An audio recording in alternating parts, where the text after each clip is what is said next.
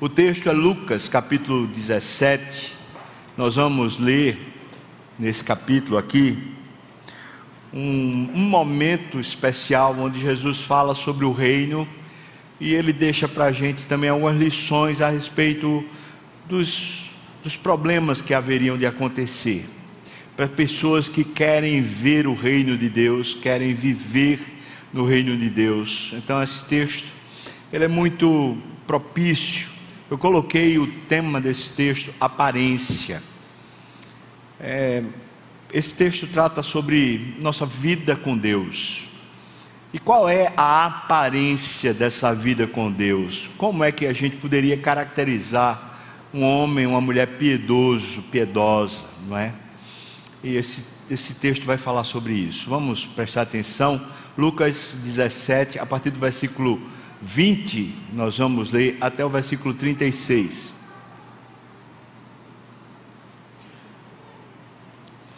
Interrogado pelos fariseus sobre quando viria o reino de Deus, Jesus lhes respondeu: Não vem o reino de Deus com visível aparência, nem dirão, ei-lo aqui ou lá está, porque o reino de Deus está dentro de vós. A seguir, você veja que está no mesmo contexto. A seguir, dirigiu-se aos discípulos, dizendo o seguinte: Virá o tempo em que desejareis ver um dos dias do filho do homem, e não vereis. E vos dirão: Ele aqui ou lá está. Não vades, nem o cigais, porque assim como o relâmpago fuzilando, brilha de uma a outra extremidade do céu, assim será no seu dia o filho do homem. Mas importa que primeiro ele padeça muitas coisas e seja rejeitado por esta geração. Assim como foi nos dias de Noé, será também nos dias do filho do homem. Comiam, bebiam, casavam-se e davam-se em casamento, até o dia em que Noé entrou na arca e veio o dilúvio e destruiu a todos. O mesmo aconteceu também nos dias de Ló.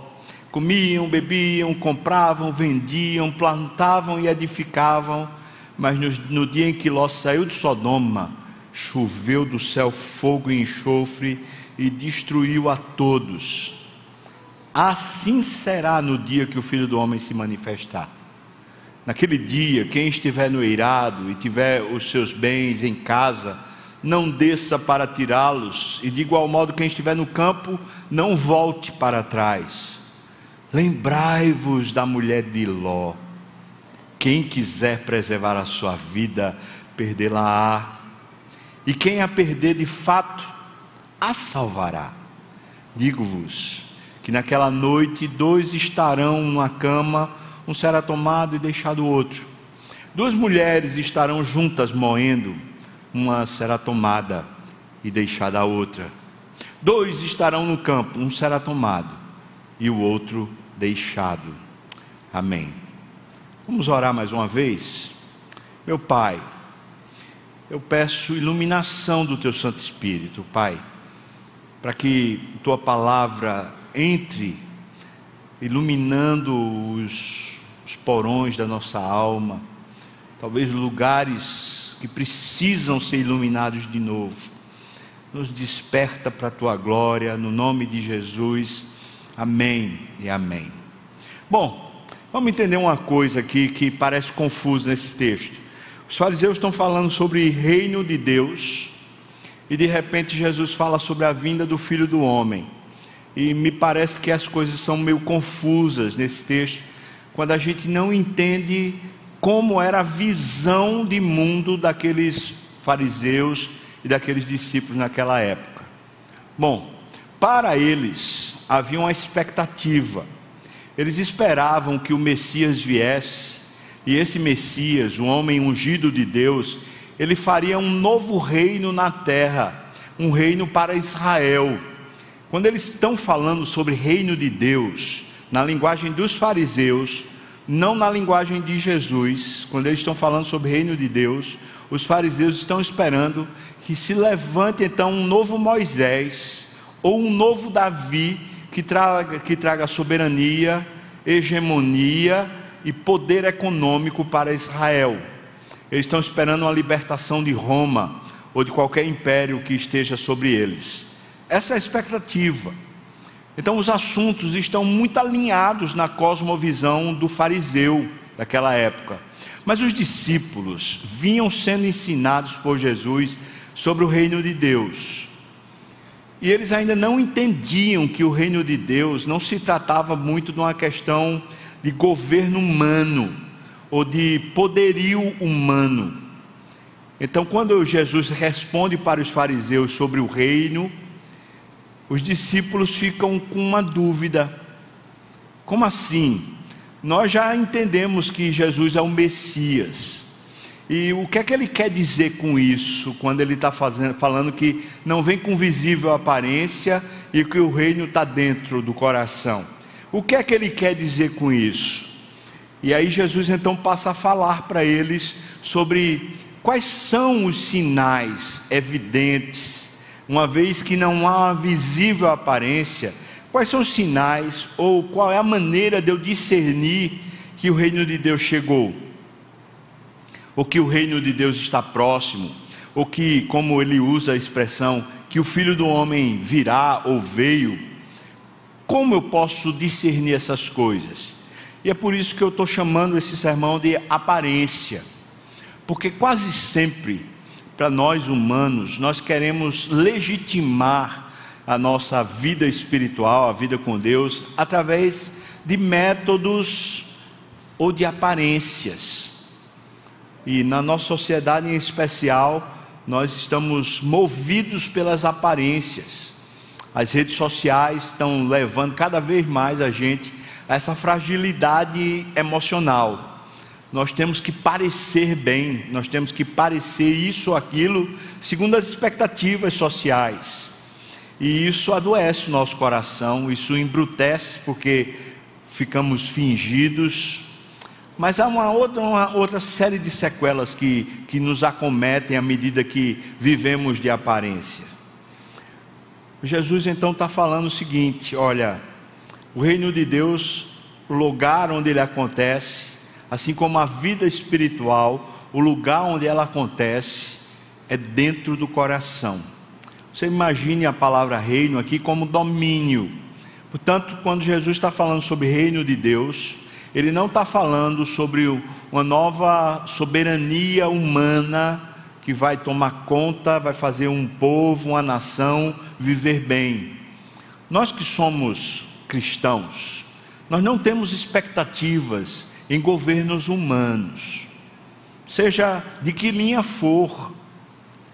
Quando Jesus estava aqui na terra, o poder humano era Roma, e Roma foi um império muito sanguinário, muito injusto, um império extremamente estratificado socialmente, um império que tinha muita imoralidade Portanto, naqueles dias, se Jesus quisesse fazer uma mudança no estado social, ele teria que mexer com o Império Romano. E ele nem sequer vai a César, nem sequer se move em direção a qualquer tipo de briga contra César.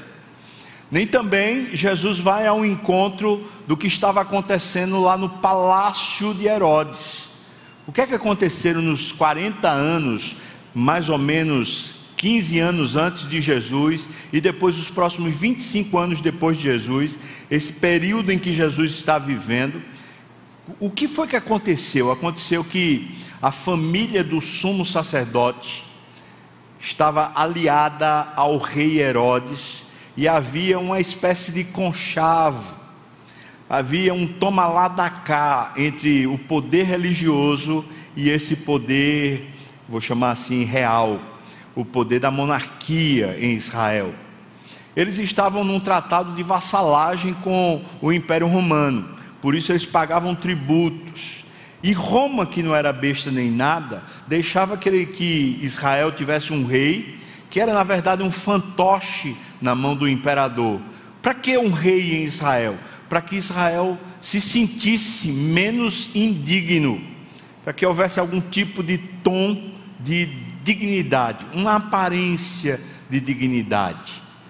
Mas acontece que Herodes era um grande estadista, era um, homem com uma visão muito grande de futuro, mas ele era também um autoritário, ele era sanguinário e ele era também imoral. Esse Herodes, chamado o Grande, constrói o templo para que os judeus se acalmem e não vivam em rebelião contra Roma. O templo, portanto, é uma oportunidade política. E para que Herodes tivesse esse poder sobre o povo, ele precisava que os líderes religiosos estivessem alinhados àquele, àquele rei. E o que, que eles fazem? Eles então começam a entrar em acordos, em acordos de, de, de política mútua. Os líderes religiosos se beneficiam com dinheiro, com riqueza enquanto que o rei se beneficia também, porque os líderes religiosos acalmam o povo. Esse é o estado em que se encontra Israel naqueles dias. A expectativa de um Messias era para que quebrasse tudo isso. O Messias se levantasse na autoridade de Deus e despojasse Roma e também quebrasse toda essa esse intrincado político religioso que existia naqueles dias.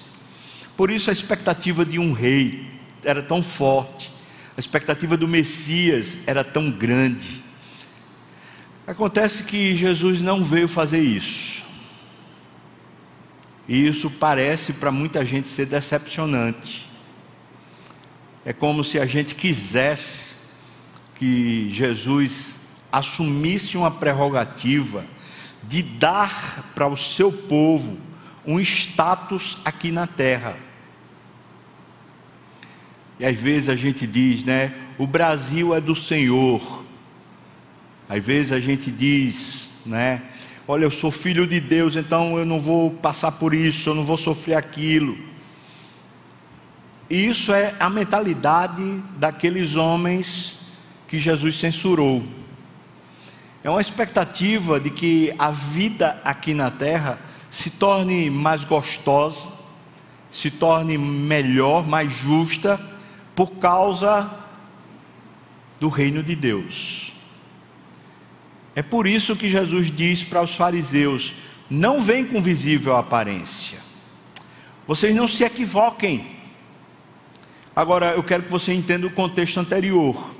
Exatamente antes disso, vieram dez leprosos para Jesus e pediram para Jesus curá-los. Jesus curou os dez e mandou os dez para o sacerdote, porque isso estava escrito na palavra de Deus. Os dez foram ao sacerdote, mas apenas um voltou para agradecer, e Jesus diz para aquele que voltou: só você voltou para dar glórias a Deus. Veja que Jesus não estava nem muito preocupado com a gratidão para ele, mas um reconhecimento de que foi Deus quem fizera aquilo lá, para dar glória a Deus. Nesse contexto, os fariseus sabiam muito bem que o Messias vinha curar leprosos, o, o Messias vinha curar a vista dos cegos, o Messias vinha trazer uma nova vida para os paralíticos. Eles sabiam por causa de Isaías 61 se Jesus acabou de curar dez leprosos, a pergunta dos fariseus sobre o reino de Deus tem a ver com essa expectativa messiânica. Os fariseus sabiam que Jesus já estava sendo chamado de Filho de Deus. Os fariseus sabiam que Jesus já estava sendo chamado de Messias. E é precisamente nessas acusações que Jesus é julgado e sentenciado à morte quando o, sumo sacerdote pergunta para ele: Você é o filho de Deus? Você é o Messias que haveria de vir? E Jesus diz: Tu dizes. E aí o, o sumo sacerdote fala: Que necessidade mais temos de testemunhas? Ele mesmo blasfemou, é réu de morte. E dali por diante ele é julgado e sentenciado à morte, nesse intrincado político que havia dentro de Israel. Então Jesus sabia disso tudo, irmãos. sabia muito bem que a expectativa humana, quando olha para a religião, é uma expectativa de ter um poder ou de ter as suas ambições sendo satisfeitas. Enquanto que ele não veio ter nenhuma, nenhum, nenhum tipo de pacto com essas coisas. Jesus não veio dizer para nós assim: olha, anda comigo, que você vai ter uma vida excelente aqui na terra. Você vai ter posses, você vai ter poder diante dos homens, você vai ser o mais excelente, o mais aplaudido, o mais recompensado, você vai ter uma vida de príncipe. Não. Pelo contrário, ele disse o seguinte: olhem para mim. Se vocês estão vendo como me tratam, não esperem coisa diferente com vocês. Eu, sendo o mestre e senhor, me tratam desse jeito, imagine meus discípulos. Eu, sendo o rei, me tratam como se eu fosse um escravo, imagine aqueles que são meus súditos. Nós somos esses discípulos, esses alunos, nós somos os súditos do Rei Jesus. Então não deveríamos ter uma expectativa equivocada. Agora, preste atenção, porque o que eu vou falar agora parece uma contradição de tudo que eu acabei de dizer. E não é. Preste atenção. O reino de Deus, quando vem ao nosso coração, nos estabiliza. Mais uma vez eu vou repetir, porque a frase precisa ser bem precisa agora. Quando o reino de Deus, o domínio de Deus, o governo de Deus vem ao nosso coração, preste bem atenção, porque não tem visível aparência quando vem ao nosso coração, ele nos estabiliza, gera em nós um tipo de estabilidade emocional e também vocacional, ou seja, agora eu sei para que eu vivo. E quando temos estabilidade emocional e vocacional, a nossa vida prospera. Você entendeu o que eu falei? Parece uma contradição, e não é a nossa vida, segundo as Escrituras, ela é como a luz da aurora. Ela vai brilhando cada vez mais até ser dia perfeito. Olha para a vida de Jesus. Jesus prosperou em todas as suas palavras e em todos os seus intentos. Ainda que não foi conforme a expectativa humana, mas Jesus simplesmente foi o mais que vitorioso. E aqui na terra ele foi mais que vitorioso. Aqueles que o sepultaram foram os mesmos que tiveram que engolir a ressurreição dele. Pois o reino de Deus, quando vem ao nosso coração, gera em nós um tipo de cidadania ou filiação que vai muito além das perspectivas políticas, justiça e vida humana.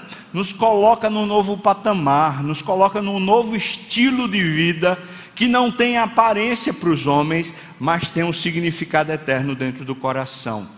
Em outras palavras, a vida espiritual, essa vida de Cristo, dá para nós agora um tipo de caminho, de direção, de, de procedimento que está acima da mediocridade, que está acima dos horizontes humanos, dá para nós uma nova condição.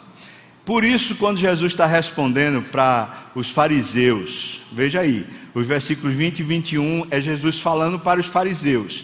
O versículo, versículo 20 ele diz: Não vem o reino de Deus com visível aparência. Vocês estão esperando ver coisas que vocês não vão ver.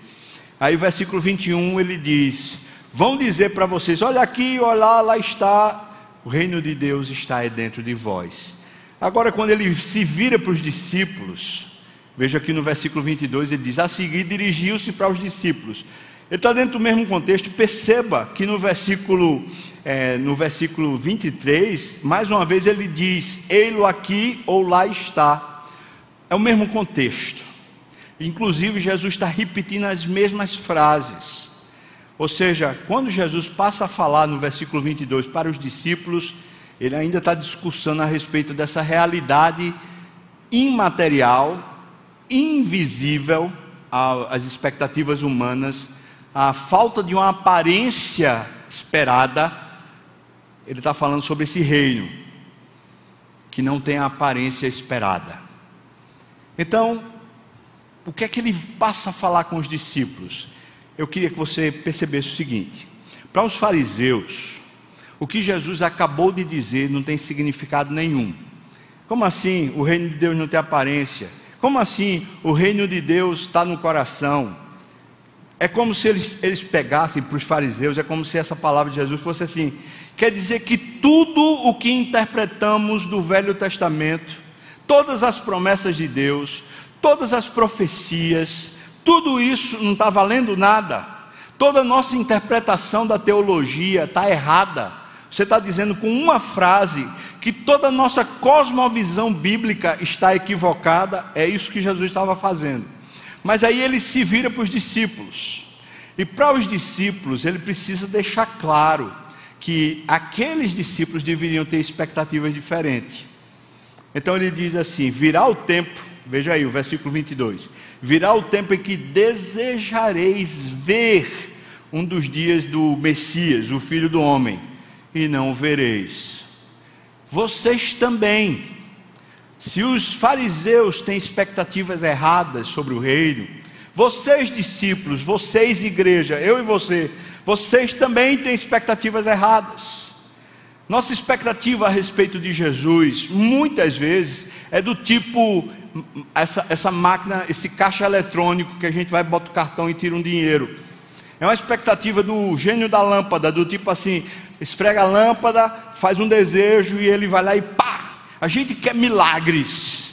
A gente quer algum tipo de salvamento ou de, de ação divina para nos abençoar, para nos promover, para nos trazer algum tipo de expectativa que desejamos. E Jesus diz: Olha, vocês vão desejar o dia, o dia desse Messias, desse, desse reino aparecer diante de vocês.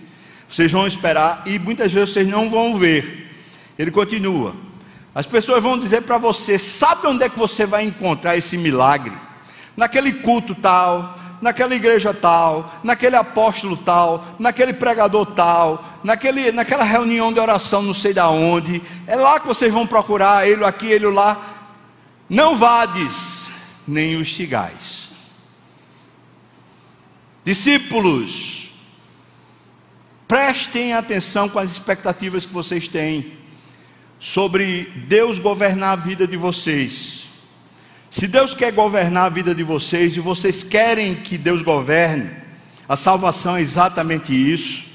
Deus governando a nossa vida. Prestem atenção com as expectativas que vocês têm. Deus tem tempo para os milagres acontecerem.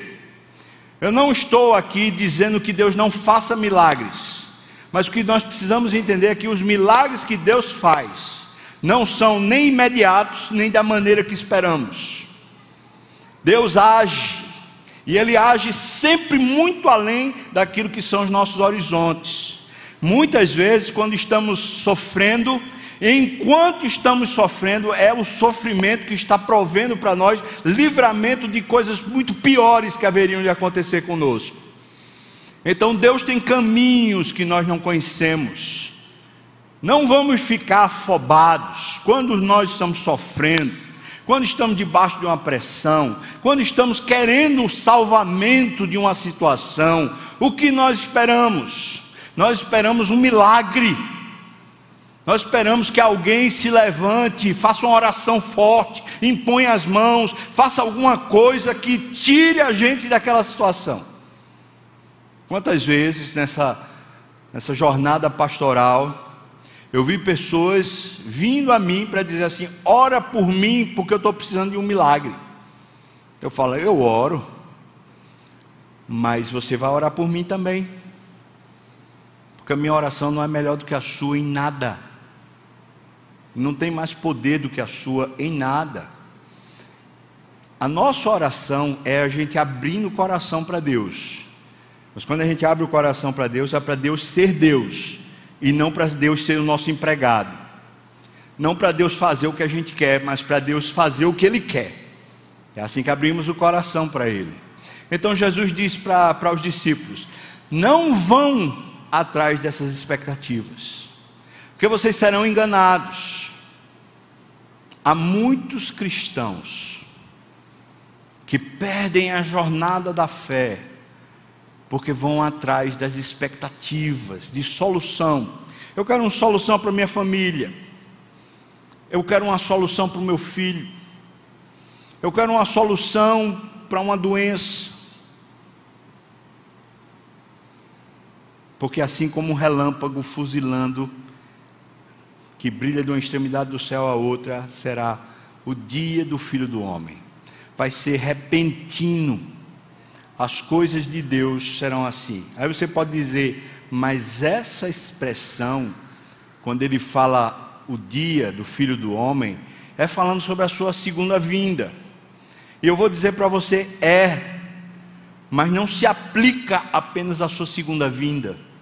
O que está dizendo é que há um tempo de Deus onde as coisas repetidamente acontecem.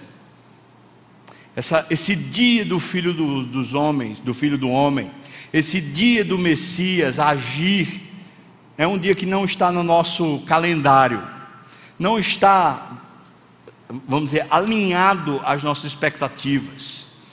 É o dia dele, é o dia que ele faz o que ele quer fazer, é o dia que acontece e de repente acontece.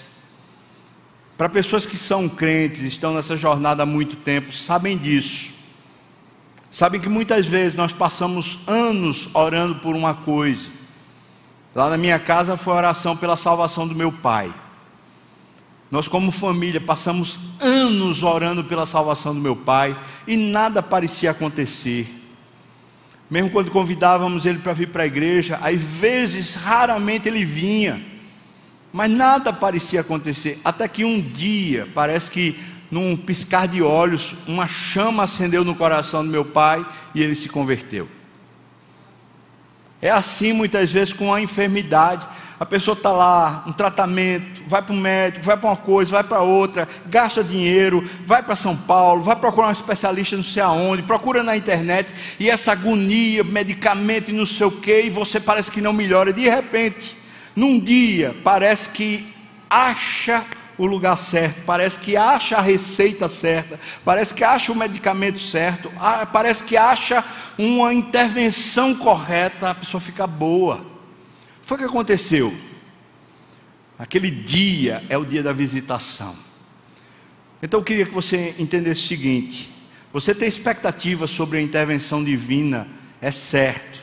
Deus continua intervindo, Deus continua fazendo, Deus continua sendo Deus nós podemos crer e esperar, porque Deus é bom e é poderoso, mas preste atenção, não fique como os fariseus, que eles estavam o tempo todo esperando isso como se fosse uma espécie de sinal, de coisa visível. A nossa expectativa em Deus vai muito além de uma provisão momentânea. Mas no dia que Ele quiser, Ele vai visitar. Por isso Jesus está dizendo: não vades, não o sigais. Você vai ter a intervenção de Deus. Deus vai visitar você. Deus vai abençoar você, porque é assim que Deus é. Mas não corra atrás disso. Pelo contrário, você é crente, você precisa, assim como eu, ter no coração esse governo de Deus, não com visível aparência, Deus não será rei sobre nós quando Ele curar a gente, ou quando Ele fizer um milagre financeiro na nossa vida. Não é aí que Ele será rei. Ele será rei justamente quando a gente não tem um milagre e a nossa expectativa toda está no governo dele. Aí sim, Ele evidencia a sua realeza sobre nós. Mas o texto vai seguindo. Jesus diz: Mas importa. É, o dia do filho do homem visita você, mas sabe o que é que importa para você?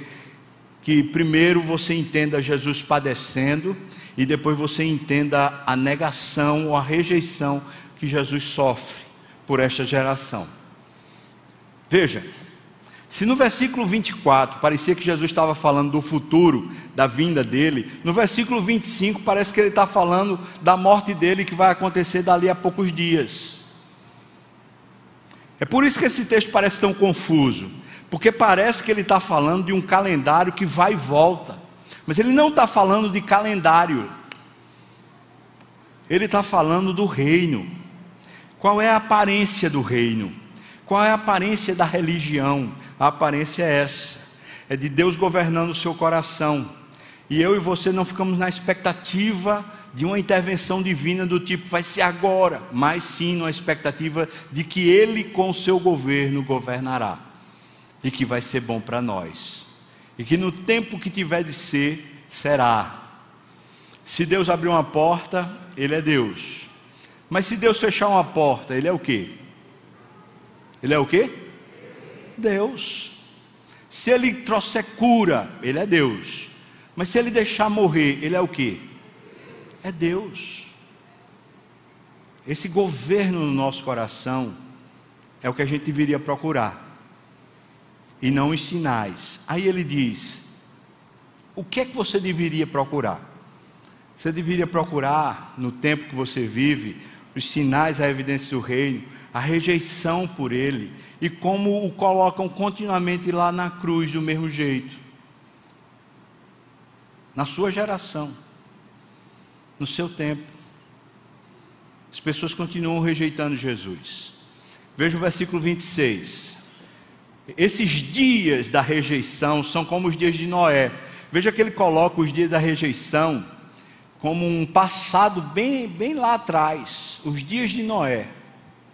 O que é que acontecia nos dias da rejeição? Bebiam, comiam, casavam, davam-se em casamento. Bom, é o que a gente faz ou não faz isso todo dia? Depois ele diz: também vai ser como nos dias de Ló. É um, um passado mais recente do que o, o dilúvio de Noé. Ele diz: nos dias de Ló, comiam, bebiam, compravam, vendiam, plantavam e edificavam. Não é isso que fazemos? Como é os dias da rejeição? Como é que Jesus é rejeitado? É nesse tipo de vida onde Deus não entra. A gente parece que só está vivendo para aqui e agora. Isso não tem reino de Deus. Isso não tem governo de Deus. É a gente vivendo como qualquer pessoa vive. A vida é uma, parece uma engrenagem que nunca, nunca sai para Deus. Nunca Deus participa. É só as coisas daqui e da agora. Essa expectativa messiânica, ela, quando ela está aqui na terra, de uma vida melhor, a única coisa que fazemos é rejeitar Jesus e rejeitar a obra de Jesus. Eu queria que você, assim como eu, pensasse um pouquinho sobre o que nós temos querido de Deus nesses últimos dias. E eu estou falando isso também pensando nesse ano, que é um ano de eleição aqui no Brasil e de tanta polarização.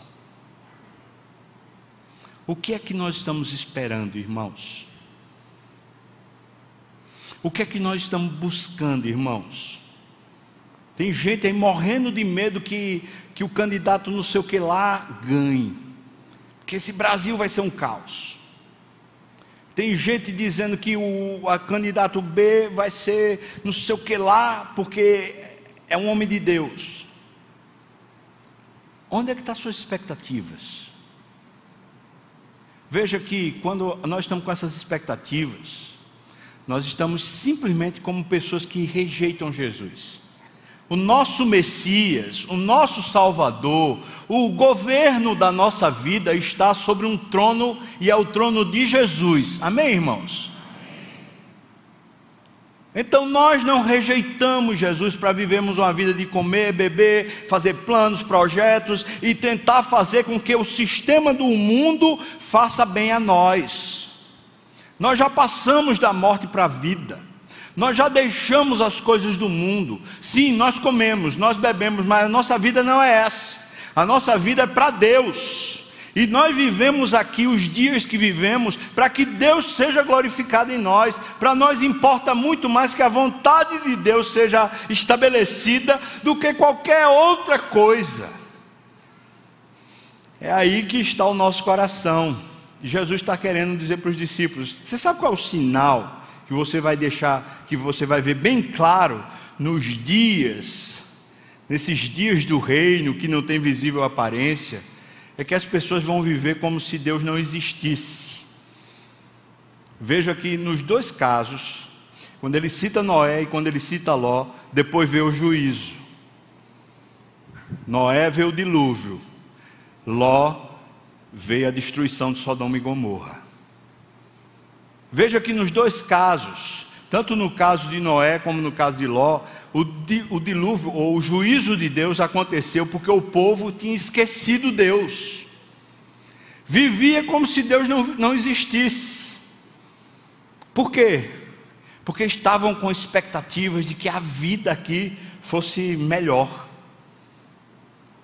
Agora, eu não quero, mais uma vez, eu não quero que você se confunda. Nós temos grandes expectativas. Quando vivemos para Deus, nós temos grandes expectativas. A nossa alma fica cheia de esperança. O que eu posso ter certeza para o meu futuro é que os melhores dias ainda vão acontecer. Eu posso ter certeza que 2022 será muito melhor do que 2021 e que 2023 será muito melhor do que o 2022, porque o justo do Senhor é como a luz da aurora, ele vai brilhando cada vez mais até ser dia perfeito. Eu sei, eu sei que há uma coisa muito melhor para mim no porvir. Então eu estou cheio de esperança, mas eu não posso ter minha esperança no lugar errado. A minha esperança não são nos meus projetos, nem nas minhas necessidades, nem nas coisas que eu ambiciono. A minha esperança está no Deus da minha salvação, no poder do Espírito, está na palavra do Senhor e nas promessas do Senhor. E eu sei que o meu redentor vive e por fim ele se levantará. Esse é o reino de Deus no meu coração. Então eu vivo como se eu me levantasse a cada manhã dizendo: há um triunfo e há uma vitória pela qual eu vivo. Eu vivo cheio de esperança, mas não no lugar errado, no lugar certo. Não tem visível aparência. Fariseus, religiosos que não conhecem a Deus, vivem com a expectativa errada sobre o reino de Deus uma aparência, um estado social onde as coisas fiquem boas. Mas discípulos, prestem atenção. Vocês quando tiverem necessidades de milagre, não vão buscar ficar feito um agoniado procurando solução para a vida de vocês. Confiem. Discípulos, essa geração rejeita, vocês prestem atenção no sinal a vida deles vai levando, eles vão comendo, bebendo, planejando, sonhando e fazendo as coisas acontecerem, mas eles estão debaixo de juízo.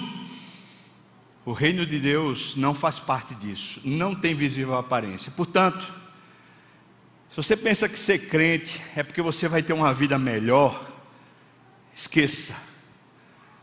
Pode abandonar. A sua vida será melhor no seu coração mas aqui na terra nós teremos lutas. E em cada uma das lutas nós seremos mais que vitoriosos por meio de Cristo Jesus. Mas nós teremos as lutas. Nós teremos os sofrimentos. Nós seremos adoecidos, enfermidade, morte, perda, problema financeiro, crise conjugal. Todas essas coisas vão acontecer também na casa do justo, assim como aconteceu na casa de Ló. Por isso, não coloque não, não coloque o horizonte da sua vida aqui na terra, mas coloque no reino de Deus. Deus governa a minha vida. Eu fico imaginando os pais, pais de menino pequeno, a agonia que é. Ah, esse mundo está terrível. Eu quero dizer para você, já teve pior. Nos dias de Noé estava pior do que está agora. Nos dias de Ló estava pior do que estava agora. E Jesus está usando os sinais desses dias para dizer para você: preste atenção, não coloque a expectativa do seu filho nessa terra. Não coloque e não crie seu filho como se ele fosse cidadão desse mundo. A sua expectativa, a sua educação precisa ser para o reino, para a glória de Deus. Formamos uma geração para que Deus seja conhecido na terra, para que Deus seja honrado acima de tudo. Nós não formamos filhos, não formamos igreja, não formamos pessoas para que elas sejam prósperas aqui na terra, nós formamos elas para que elas sejam um sinal da presença de Deus na terra, para que Deus seja glorificado aqui na terra, para que a igreja do Senhor Jesus resplandeça na terra. Não formamos pessoas para ficarem prósperas financeiramente. Ah, que diferença. Versículo 30 ele diz: Assim será no dia que o filho do homem se manifestar. Mais uma vez, parece que ele está falando do futuro. Parece que ele está falando da sua segunda vinda. Mas ele também pode estar falando a respeito da cruz. Quando ele se manifestou, quando ele se levantou na cruz para salvar todos nós. Mas ele também pode estar falando, assim será no dia do juízo, quando ele se manifestar contra essa geração contra esse tipo de estado de coisas. Por isso, acatele seu coração. Por que você está tão agoniado? Hum? A gente lê, ouve, busca notícias para quê? Para ficar agoniado, nervoso, para achar que tipo de solução está nas minhas mãos. Você é discípulo, você é súdito, ou você é desses que negam Jesus? Comiam, bebiam, casavam, se davam-se casamento, eles plantavam, edificavam, vendiam, compravam, ou seja, a vida aqui na terra é só isso para você? E você vive nessa vida aqui na terra e fica dizendo: Deus abençoa, abençoa que eu vou vender essa casa, abençoa que eu vou comprar aquilo lá, abençoa na educação dos meus filhos, porque meus filhos precisam ter um emprego, porque precisam ter uma família, porque precisam ter não sei o quê. É só uma agonia aqui na terra. O reino de Deus não veio com visível aparência. E se a vida está aparecendo essas coisas para você, se é só isso a aparência que tem a sua vida, preste atenção porque o juízo está próximo. E tem muita gente dentro de igreja que está perdendo a fé, porque só quer essas coisas, só busca essas coisas, e o juízo de Deus está próximo versículos 31 a 36, você pode procurar esperança nesse reino. E me parece que ele diz isso aqui. O versículo 31 e o versículo 34. O versículo 31 diz: naquele dia. No versículo 34 ele diz: naquela noite. Veja que ele não está falando sobre a vinda de Jesus. Afinal de contas, será quando? De dia ou de noite? Não, as expressões que estão no grego, quando ele fala naquele dia, é o dia como tempo para abster-se da indulgência, do vício, do crime que serão cometidos na escuridão. Aqueles crimes, aqueles pecados que são cometidos na escuridão. Por isso, quando ele está falando naquele dia, ele está falando do tempo que você se abstém de pecar. Nesse tempo que você se abstém de pecar, quem estiver no irado, quem estiver com seus bens em casa, não desça para tirá-los Jesus está usando a expressão de perseguição. Se você está buscando santidade, não se apegue às coisas dessa vida. É isso que ele está falando para os discípulos. Você está buscando santidade, você está buscando Deus, não se apegue. Naquele dia, no tempo que você se abstém do pecado, no tempo que você larga o vício, no tempo que você se abstém dos prazeres momentâneos do pecado, nesse tempo, quando você for perseguido, não se, não se, não se prenda. Você está passando por um momento de tribulação, está perdendo bens, está perdendo alguma coisa, não se agarre. Ele diz: Lembrai-vos da mulher de Ló. A mulher de Ló foi assim. Vinha o juízo de Deus, e ela olhou para trás e virou uma estátua de sal, perdeu a vida ali. O versículo 33 ele diz: Quem quiser preservar a sua vida, vai perdê-la. Mas quem perder, de fato, vai salvá-la. Como é o reino de Deus? Não tem visível aparência. Ele tem um domínio no coração.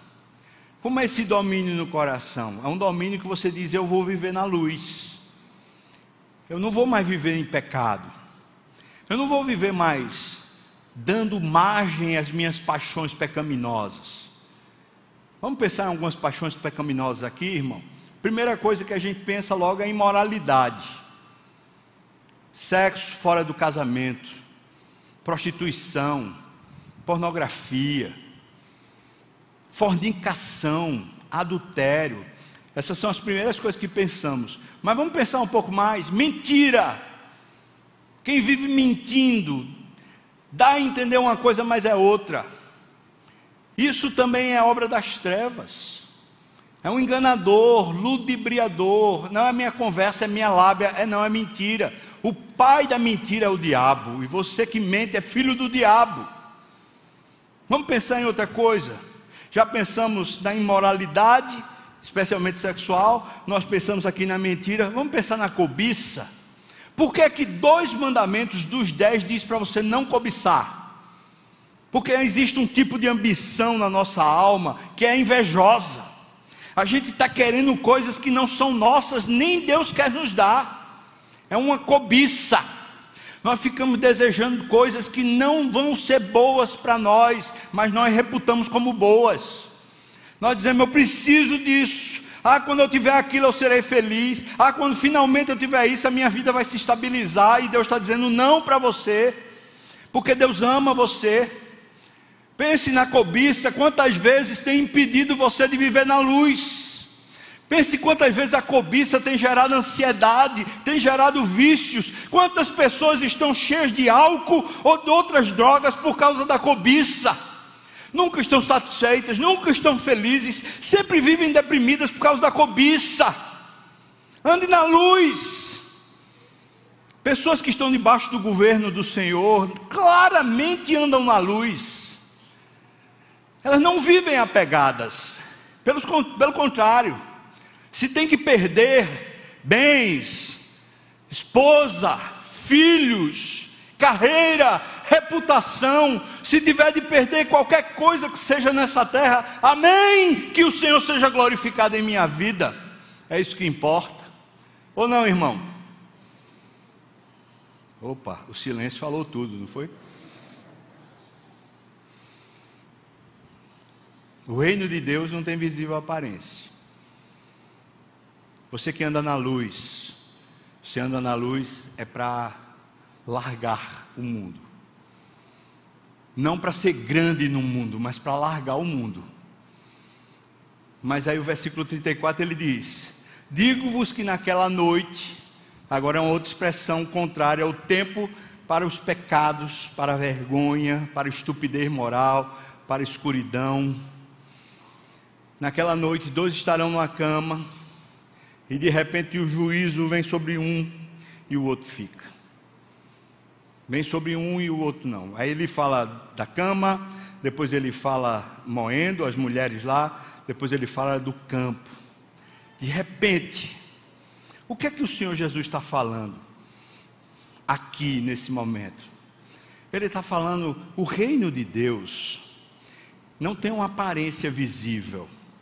Então você precisa ter o reino no seu coração, para você se abster do pecado, e para você entender que juízo de Deus vem sobre aqueles que continuam no pecado, mas ele vem de uma forma que você não entende. De repente tem duas pessoas, uma sofre o juízo, morre e a outra não morre.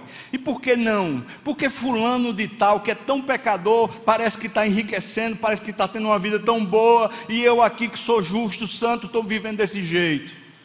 Não, não tente fazer uma matemática, porque não tem visível aparência. Você não pode chegar e dizer assim, agora que eu sou crente, eu sou um homem fiel, é por isso que eu vou enriquecer, ou é por isso que eu, sei, eu tenho prosperidade, é por isso que eu tenho boa reputação e aplauso. Não, não tem visível aparência. Você anda na luz, então você não está mais dado ao vício. Não, você não vai mais para a imoralidade, não vai para a devassidão dos vícios, você não vai para a mentira, você não segue cobiça, você agora é santo e vive para a glória de Deus. Por outro lado, você não vai tentar fazer uma engenharia na sua cabeça do tipo assim: o que é santo vive dessa maneira, mas quem não é, está debaixo do juízo de Deus, porque você não entende o juízo de Deus. Nem eu entendemos, nenhum de nós entende. O, o juízo de Deus vem, mas aqui na terra não tem visível aparência. Não dá para explicar como é que Deus está julgando as coisas. Nós ainda não entendemos, mas sabemos de uma coisa: quando nós morremos, nós comparecemos diante de um tribunal. Aqueles que são salvos pelo sangue de Jesus passam a ser julgados pelas suas obras. E quando eles são julgados pelas suas obras, então eles são recebidos no seio de Abraão, no paraíso, que é o céu. Mas aqueles que são descrentes, quando morrem, eles vão para o juízo final. Que juízo final é? Eles não receberam o sangue de Jesus. Eles não viveram na fé. Eles estão condenados eternamente ao inferno. Essa é a verdade. Portanto, acabei de pregar isso semana passada. Portanto, o reino de Deus aqui na terra não tem uma aparência visível. Ele só tem o seu coração para habitar. Não tem expectativas erradas. Algumas vezes as pessoas falam: não, a minha vida com Deus é, é, é só minha com Deus. Ninguém precisa ver. Não é isso que o texto está dizendo. O que o texto está dizendo é que ele não vai seguir os padrões que você espera. Não vai seguir essas sutilezas da mente humana. Segue um padrão próprio. Você quer um padrão que é bem próprio do reino de Deus no seu coração, abra sua Bíblia lá em Hebreus capítulo 12. Hebreus capítulo 12, versículos 14 a 17, você vai ver qual é o padrão desse reino. Como é que esse reino se estabelece de maneira bem visível, agora sim, de maneira bem visível para você. Você quer saber se você está vivendo no reino de Deus? Se Deus governa o seu coração? Três coisas que estão nesse texto que eu preciso falar para você. Três coisas. Hebreus capítulo 12, versículos 14 a 17. Veja, ele diz: Segui a paz com todos e a santificação, sem a qual ninguém verá o Senhor. Você quer saber se o reino de Deus governa seu coração? É você vive de maneira santa e você vive em paz. Essas são as duas marcas. Você vive de maneira santa e você vive em paz. Você tem paz na sua alma você tem santidade na sua conduta. Aí o reino de Deus está sendo visível. É visível para você, mas não segue nenhum padrão das suas expectativas. Não tem visível aparência. Mas é visível aonde? Na santidade e na paz. Aí veja o versículo 15. Atentando, você quer permanecer nesse reino?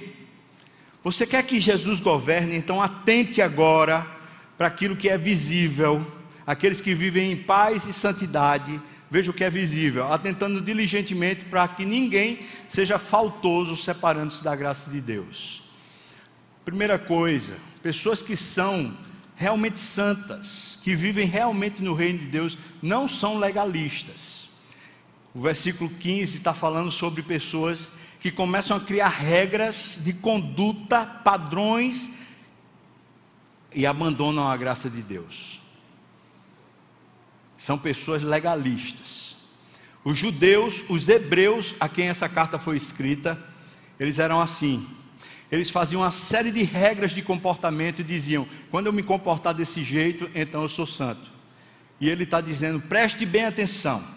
O reino de Deus, quando for visível em você, vai revelar que você não é legalista, porque você vive debaixo da graça.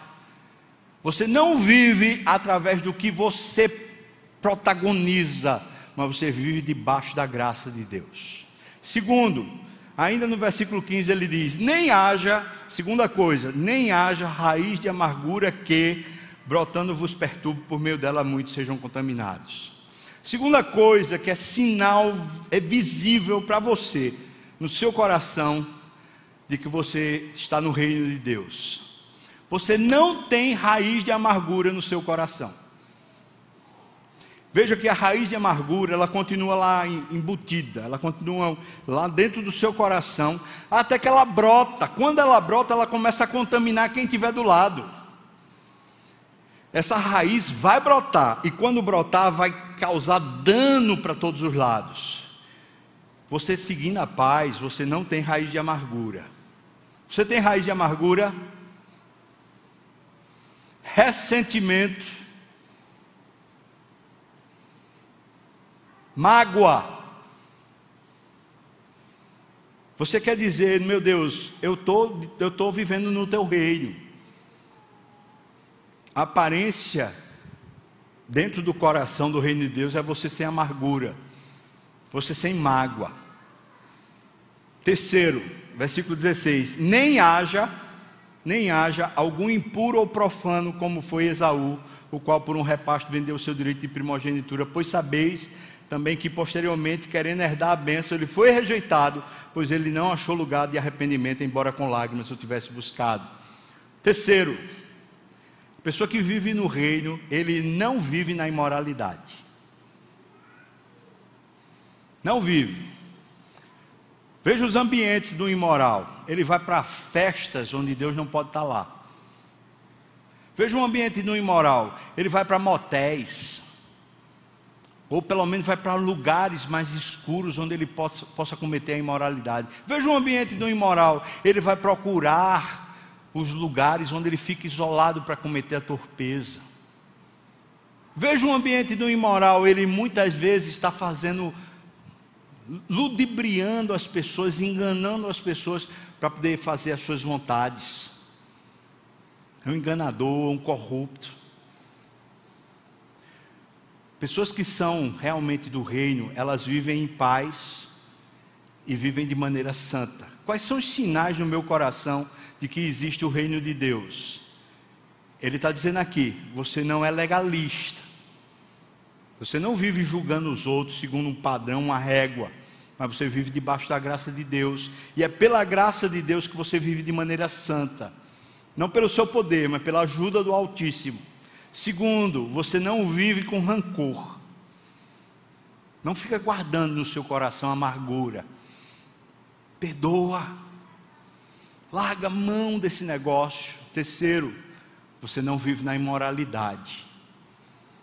Frequentando lugares onde Jesus não vai. Fazendo coisas que Jesus fica envergonhado.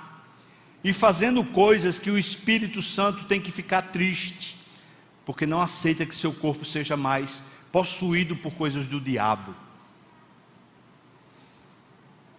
Isso aqui, irmãos, seria a aparência do reino. A aparência do reino de Deus só está dentro do coração.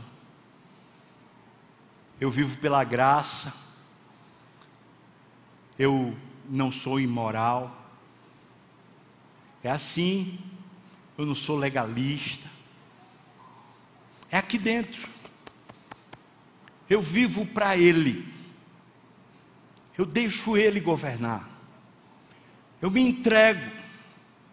As minhas cobiças, meus sonhos, meus desejos eu entrego. Ambições eu entrego. Eu não me atormento com nada. As pessoas estão querendo fazer mal, estão puxando meu tapete, estão fazendo algum complô contra mim. Eu entrego nas mãos do Senhor, perdoo, deixo o rancor fora. Irmãos, eu estou falando isso porque Jesus está dizendo para os discípulos. Os fariseus perguntaram: Olha, será que agora o reino, como é que vai ser? E Jesus disse: Olha, vocês estão muito enganados. Não é o que vocês estão esperando. O reino de Deus não tem essa aparência que vocês estão esperando. Mas vocês precisam entender: é dentro do coração de vocês, é dentro de vocês que o reino de Deus aparece. Aí ele diz para os discípulos: Vocês tomem cuidado porque vocês vão ficar esperando o tempo todo sinais, esperando uma intervenção, uma coisa miraculosa, porque o coração de vocês vai ficar nessa expectativa. Pois vocês precisam se livrar disso. Sinal de que o reino de Deus está dentro de vocês, vocês não vivem conforme a geração que rejeita Jesus. Pelo contrário, vocês vivem nas obras da luz e vocês rejeitam as obras das trevas. Vocês amam a Deus acima da própria vida. Isso é sinal do reino de Deus. A aparência do reino de Deus, portanto, é aqui dentro. Eu pergunto para você: você é uma pessoa salva? Você é uma pessoa que teve a salvação do Senhor Jesus? Jesus veio uma vez e ele vai voltar. E nesse texto, quando ele está fazendo para os discípulos, aqui falando para os discípulos, ele coloca como se esses dois momentos, da vinda dele na primeira e da segunda, fosse um único momento de visitação de Deus. Isso quer dizer que nós vivemos no tempo da visitação, no tempo sobremodo oportuno, no dia que se chama hoje o dia do Senhor, o dia da visitação do Senhor.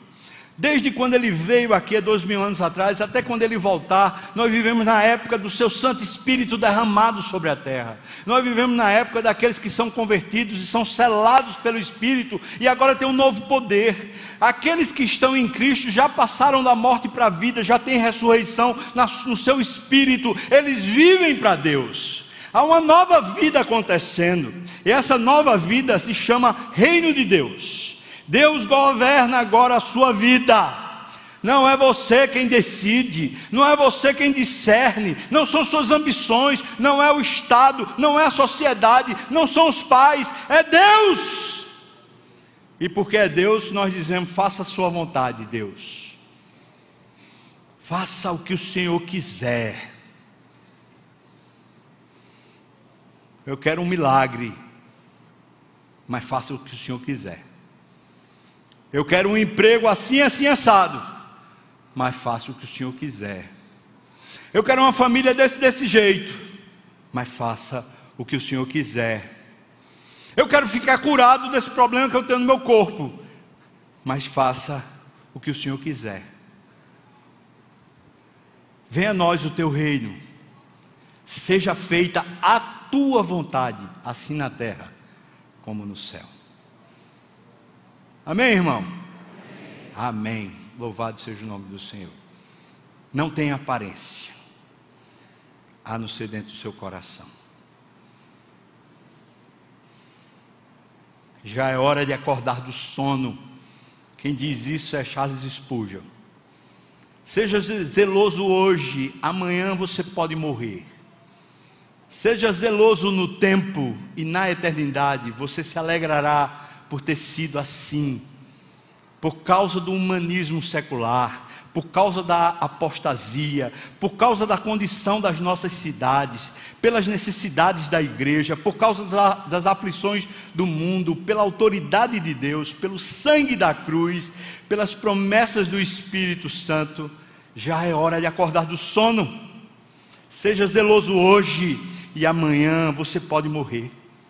Seja zeloso no tempo, e lá na eternidade você se alegrará por ter sido assim, pela brevidade do tempo, pela solenidade da morte, pelas regalias da eternidade, pelo perigo eterno dos pecadores perdidos, pela vigilância de Satanás que ruge como um leão, pelo caráter maligno da cultura presente, pelo mandamento de Deus, pelo conselho do Senhor Jesus despertemos os nossos corações estimulemos uns aos outros para sermos zelosos.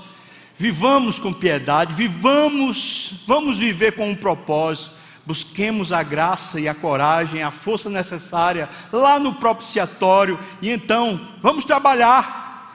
Deixe, deixe a obra de Deus ser o nosso deleite. Deixe a salvação de nossos semelhantes ser o seu objetivo, deixe a glória do Senhor ser o nosso alvo supremo. Aqueçamos os nossos corações no fogo do amor de Deus, aceleremos nossos motivos com uma visita lá na cruz, afiemos as nossas armas pela comunhão com o Espírito Santo. O cristão zeloso, esse que ama a Deus e vive no seu reino, tem a certeza da bênção de Deus tenha certeza da aprovação da sua própria consciência, tenha certeza da oposição do Satanás, tenha certeza do desagrado de todo cristão morno e tenha certeza do elogio de todas as pessoas piedosas. Já é hora de acordar desse sono, já é hora, seja zeloso. Amém e amém.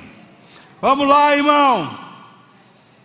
Nos levantemos, fiquemos de pé. Eu tenho uma viva esperança. Eu vivo para um reino que não perde. Eu vivo para um rei vitorioso. Eu tenho a glória de Deus como o meu bastião, como o meu estandarte. Eu tenho a segurança do Espírito. Eu tenho o poder da palavra. O que me pode abalar? Eu vivo para um reino eterno. Eu não participo mais das coisas desse mundo, porque eu já passei da morte para a vida. Glória a Deus! Vamos nos levantar, irmãos. Está na hora de acordar. Isso, quer ficar de pé, fique de pé. Pode ficar. Vamos ficar de pé mesmo. para que Deus seja honrado em nossa vida, para que eu, Espírito, nos use, para que não tenhamos cobiça segundo os padrões desse mundo, porque Deus é que sabe o que é melhor para nós. Deus é que sabe. Você pode dizer: Venha a nós o teu reino, seja feita a tua vontade, assim na terra, como é aí no céu. Louvado seja o nome do Senhor. Amém. Obrigado, Deus, pela tua palavra. Obrigado, Senhor, porque ela não volta vazia. Nós olhamos para as palavras de Jesus hoje e elas são tão profundas e misteriosas. Perdoa esse pobre pecador, Senhor, que mal sabe falar alguma coisa, mas que teu Espírito nos usou hoje e visitou a tua igreja, e nos encheu, e nos motivou, e nos levantou. Então, no nome de Jesus, agora, Senhor, nos faça ser zelosos, nos ajude a sermos fiéis, a sermos pessoas que estão para além dessa vida, que de fato ambicionam a glória eterna, que querem o teu reino. Senhor, nos ajuda, Pai. Ah, enche o nosso coração de alegria e de gozo eterno. Senhor, nós queremos viver em paz Sim, Senhor, nós queremos viver em santificação. Ajuda-nos, Senhor Deus, a largarmos, largarmos qualquer coisa que nos impeça isso, no nome de Jesus.